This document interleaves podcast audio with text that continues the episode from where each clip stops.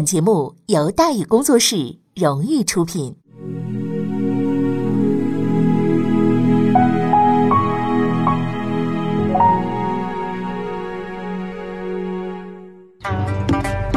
说书唱戏劝人方，三条大道走中央，善恶到头终有报，人间正道是沧桑。给您续上一杯茶，我慢慢的说，您细细的品。听大宇话说。明朝除了咱们广播直播以外啊，我们还在喜马拉雅独家网络发布。各位呢可以登录喜马拉雅手机和电脑客户端，搜索“大禹茶馆”，选择收听。上期节目咱们说到哪儿啊？咱们说到醉酒闹事，万历皇帝心生怨念，意欲治世，首辅大人脱身无方。从万历八年到万历十年，张居正啊进入了一种近乎癫狂的状态啊，因为既然走不了，那就抓紧时间干活呗。他日以继夜的工作，贯彻一条鞭法，严查借机欺压百姓的人员，惩办办事不力的官员，对有劣迹者一律革职查办，强化边境防守。俺打死了就去拉拢他的老婆三娘子啊！当年那个巴汗纳吉没娶过去那位啊，只求对方不闹，反正里里外外只要是他能干的全干了。大明帝国再次焕发了平静和生机，边境除了李成梁先生时不时出去砍个人之外呢，已经消停了很多了。国库收入极为丰厚，存银呢达到了几百万两，财政支出啊，呃，消除了赤字，地方粮仓呢储备也非常的充足啊，至少呢是已经饿不死人了啊，一切看上去啊都已经是非常完美了。与蒸蒸日上的帝国相反的是张居正蒸蒸日下的身体啊，在复杂的工作当中啊，他经常晕倒，有的时候还会呕血。然而事已至此，又能如何呢？这就是张居正的最后两年，每一天他都相信国家的前途，相信平民百姓的生计，相信太平盛世的奇迹，相信的伟大的抱负终会实现。以他的生命为代价，他坚信着所有的一切，在他的人生的每一刻都洒满了理想和信念的光辉。万历十年六月二十日。帝国内阁首辅上柱国正一品太师兼太傅、中极殿大学士张居正，卒，年五十八，谥文忠。张居正死了，皇帝十分的悲痛，这是真的。毕竟一个人陪伴了自己那么久，干了许多的事儿，没有感情是不可能的，所以他很是哭了几场。甚至有几天悲痛的都上不了朝了。悲痛之余呢，他还下令抚慰张居正的家人，并举办了隆重的悼念活动。一时之间呢，全国处处都是哀悼之声。但以他和张居正的关系，和从前的许许多多不堪回首的往事，太有感情也是不可能的。所谓十分之悲痛，其实也就是悲痛十分钟而已。所以在短暂悼念之后呢，长期清算的时候就到了。六月份张居正死，十二月份就动了手。当然，对手还不是张居正。事实上，在当时的朝廷里啊，最为人记恨的人是冯保。张先生好歹翰林出身，一步一步熬上来的。冯太监这样一步登天的人，要不是后台硬，早就被唾沫星子给淹死了。现在张居正已死，但冯保似乎还是很镇定的。因为小时候冯宝经常陪啊小万历玩，万历对他也很亲热，不叫他名字，而叫他大半，哎，关系那是相当铁的，所以他认为呢，纵使风雨满天，这个天也塌不下来。可是天它就是塌了。十二月有人告他十二大罪，几天之后，当年的那位小皇帝就在告状信上是大笔一挥。下了个结论，啊，什么结论呢？叫冯保欺君渡国，罪恶深重。哎呀，冯保是措手不及呀，当时就昏过去了。没办法，冯保同志节哀吧。啊，杜国虽是胡说，欺君那是事实啊。其实一直以来，他都是排在万历最讨厌人的第二名，仅次于张居正。因为这位仁兄一直以来都在干一件万历最为讨厌的事情，就是打小报告。自他掌权以后啊，冯保就以二管家自居了。但凡万历有啥风吹草动，他得第一时间就告诉李太后，什么斗蛐蛐了、打弹弓了，哎，包括喝醉酒闯祸那一回，都是他去打的报告。哎，我们小时候的班里边都有这么一些啊，就是特别那个嘴碎的那种啊，没事就跑老师那告小状去，就这种的就特别受人鄙视。到万历那儿呢，就成了奸贼了。年纪小没能量，无奈如无可奈何呀。长大以后呢，就两说了，不废这人更待何时啊？冯宝闯了这么大的祸，竟还如此的盲目乐观。其实原因很简单，一个人呐，当权当久了就会变傻，产生一系列幻觉，自我感觉过于良好，最后稀里糊涂的就完蛋了。不过看在小时候陪自己玩过的份上呢，万历还是留了一手，安排冯宝去南京养老，也没要他命。哎，这是冯宝。张居正就没那么好对付了。张居正在朝中经营多年，许多大臣都是他的人。现在刚死不到一年，立刻翻案，恐怕呀众怒难犯。啊，更麻烦的是呢，现任内阁首辅张四维也是张居正一手提拔起来的，自然是不肯帮忙啊。要想整治张先生，谈何容易啊！然而很快，万历发现自己错了。种种蛛丝马迹表明，除自己之外，张先生还有一个敌人，一个他曾经无比信任的人，就是那位张四维。这是一个极为古老的复仇故事，在真相揭开之前，张四维已经隐忍了太久了。张四维字子维，山西蒲州人，嘉靖三十二年进士。你看这个档案就很普通啊，官僚记录嘛。实际上他这个背景比想象中的要复杂的很多。张四维的父亲叫做张允麟，是一名普通的山西商人，不算什么人物。但是他母亲王氏不同凡响，他母亲王氏是谁呀？王崇古的姐姐，也就是说张四维是王崇古的外甥。之前咱们已经说了，朝廷实力派人物杨博也是山西人，而且他的儿子娶了王崇古的女儿，也就是说杨博的儿媳妇是张四维的表妹。你看上去挺复杂吧？后边还有呢。后来，张四维生了俩儿子，一个叫张甲辉，一个叫张定辉。他们两个几乎同时结婚，老婆呢却是亲姐们儿，杨博的俩孙女。哎，什么叫特殊利益集团呢？明白了吗？王崇古是宣大总督，杨博是兵部尚书，后来改了吏部尚书，位高权重，却都不是张居正的人，还经常对他颇有微词。舅舅和亲家都这样，张四维那个立场自然那也就差不多了啊。当然了，张四维的这些路数，张居正啊都很清楚，所以呢，早在万历三年，他就推荐张四维进入内阁，成了大学士，也算是先下手为强，这也算卖个人情。可是这一次他犯了一个错误，一个他的老师曾经犯过的错误。十年前，徐阶推荐高拱入阁，认为能卖高拱一个人情。十年之后，张居正也是这么想的。可是这一次，他犯了一个大错误了。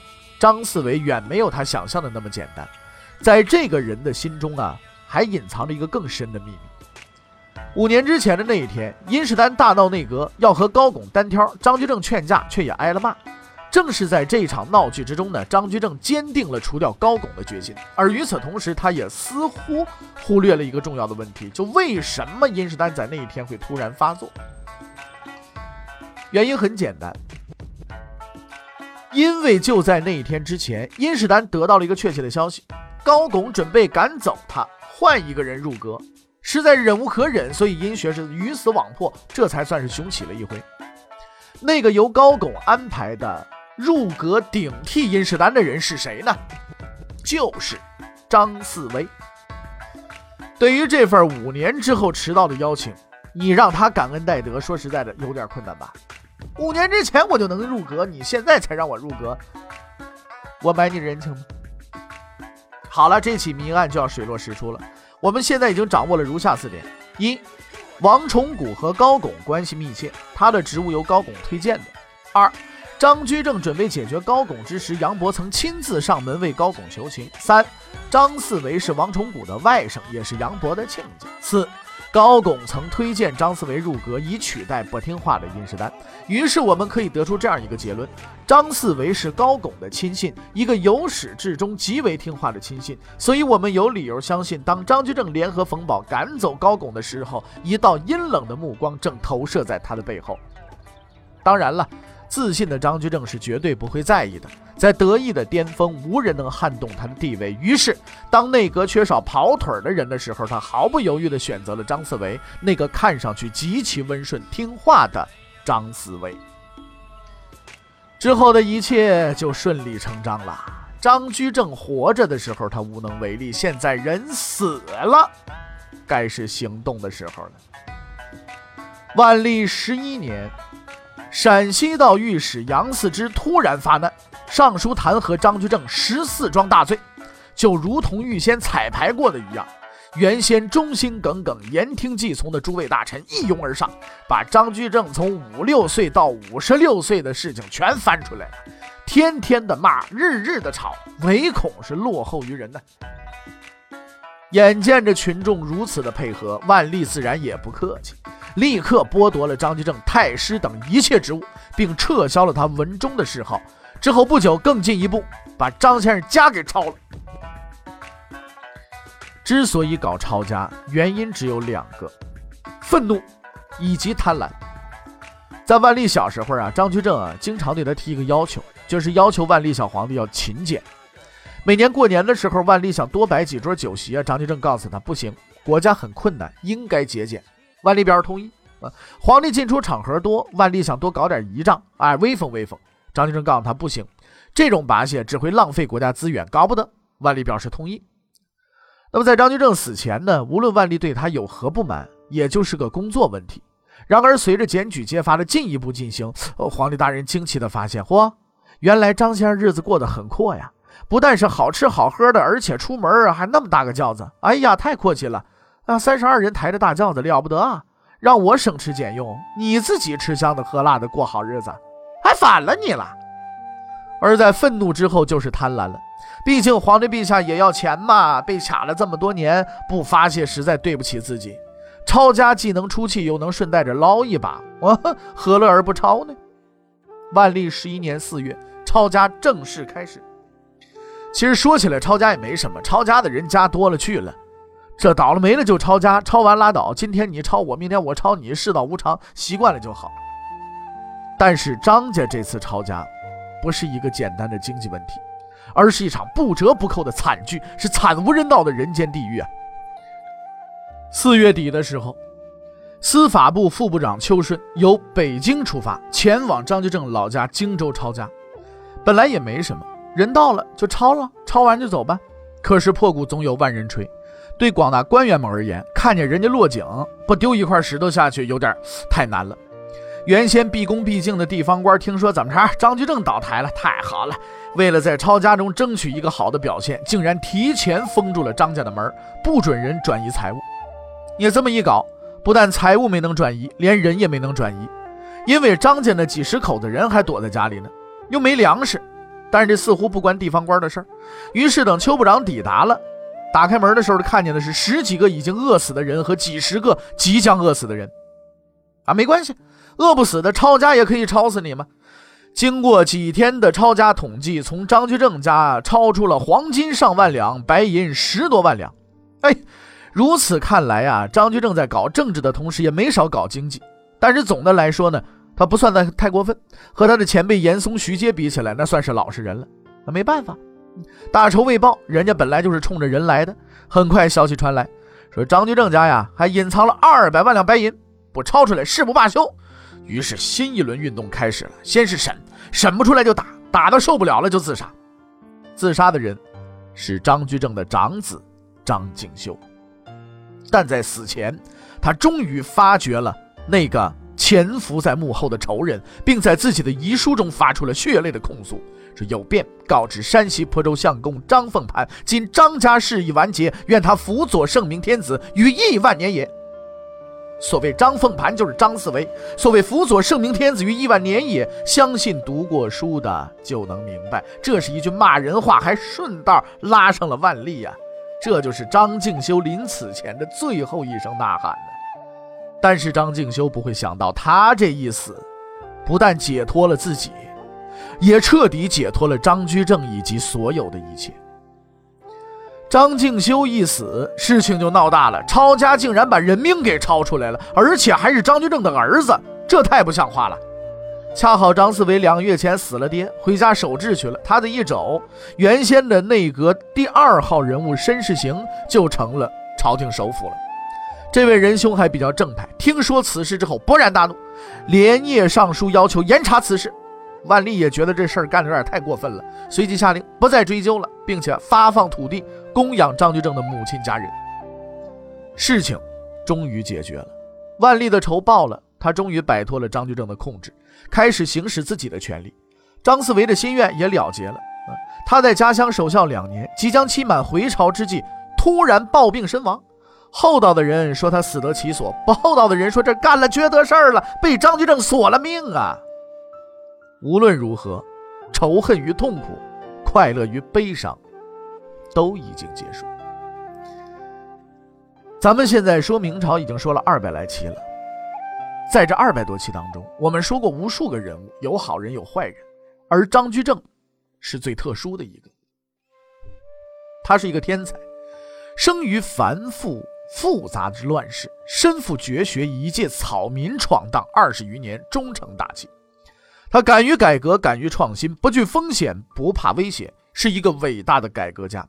但他也有缺点，他独断专行，待人不善，生活奢侈，表里不一，是个道德并不高尚的人。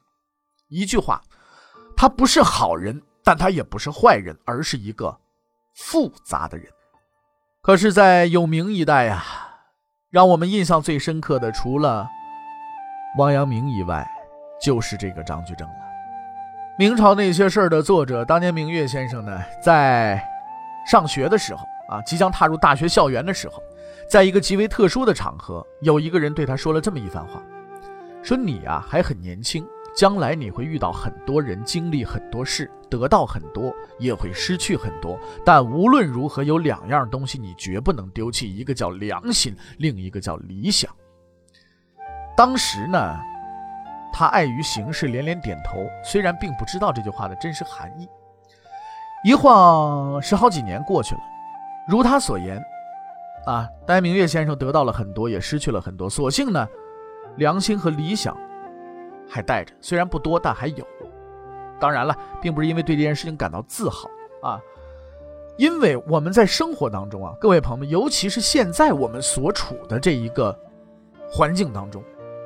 网络如此的发达，每个人的发言都非常的简单，只要在网上敲敲键盘，甚至于按住那个语音键说几句话，你的发言就成为我们现在信息洪流当中的一部分。在这些经历过程当中，有许多道貌岸然的所谓道学家，整日里把仁义道德放在嘴边上，所作所为却尽为男盗女娼之流啊！我们不愤怒。恰恰相反，这样的人我们是理解他的，在生存的压力和生生命的尊严之间，他们选择了前者，仅此而已。虽不合理，但是也不违法。是不是所有人在历经沧桑苦难之后，都会变成和他们一样的人呢？张居正告诉我们，不是这样。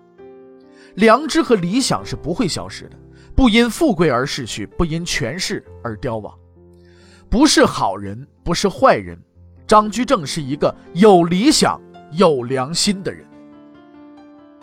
张居正，字叔大，嘉靖四年生，湖广江陵人，少颖敏绝伦。嘉靖十八年中秀才，嘉靖十九年中举人，人皆称道。嘉靖二十六年成进士，改庶吉士，授翰林编修，徐阶被皆器重之。嘉靖四十一年，徐阶代嵩首辅，倾心委于张居正，信任有加，草拟遗诏，引于共谋。隆庆元年，张居正四十三岁，任礼部尚书兼武英殿大学士，加少保兼太子太保，进入内阁。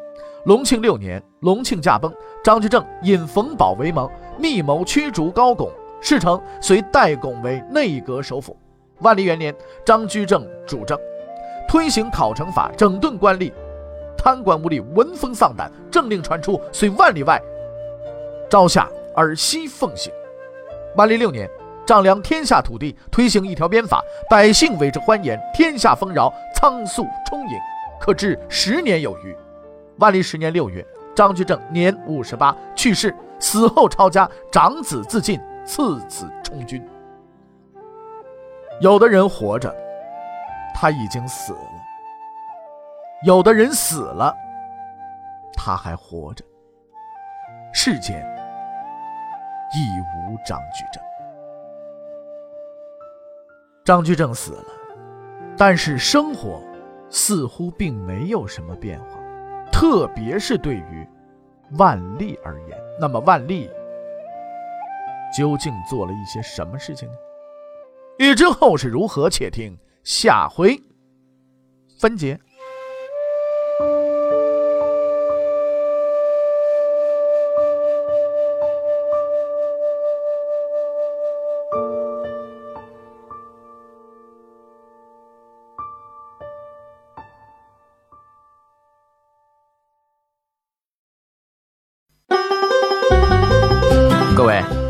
你想跟大禹交流吗？你想跟大禹辩论吗？你想给大禹指出错误吗？来微信吧，微信搜索订阅号“大禹茶馆”，哎，就能实现了。记住啊，宇是宇宙的宇。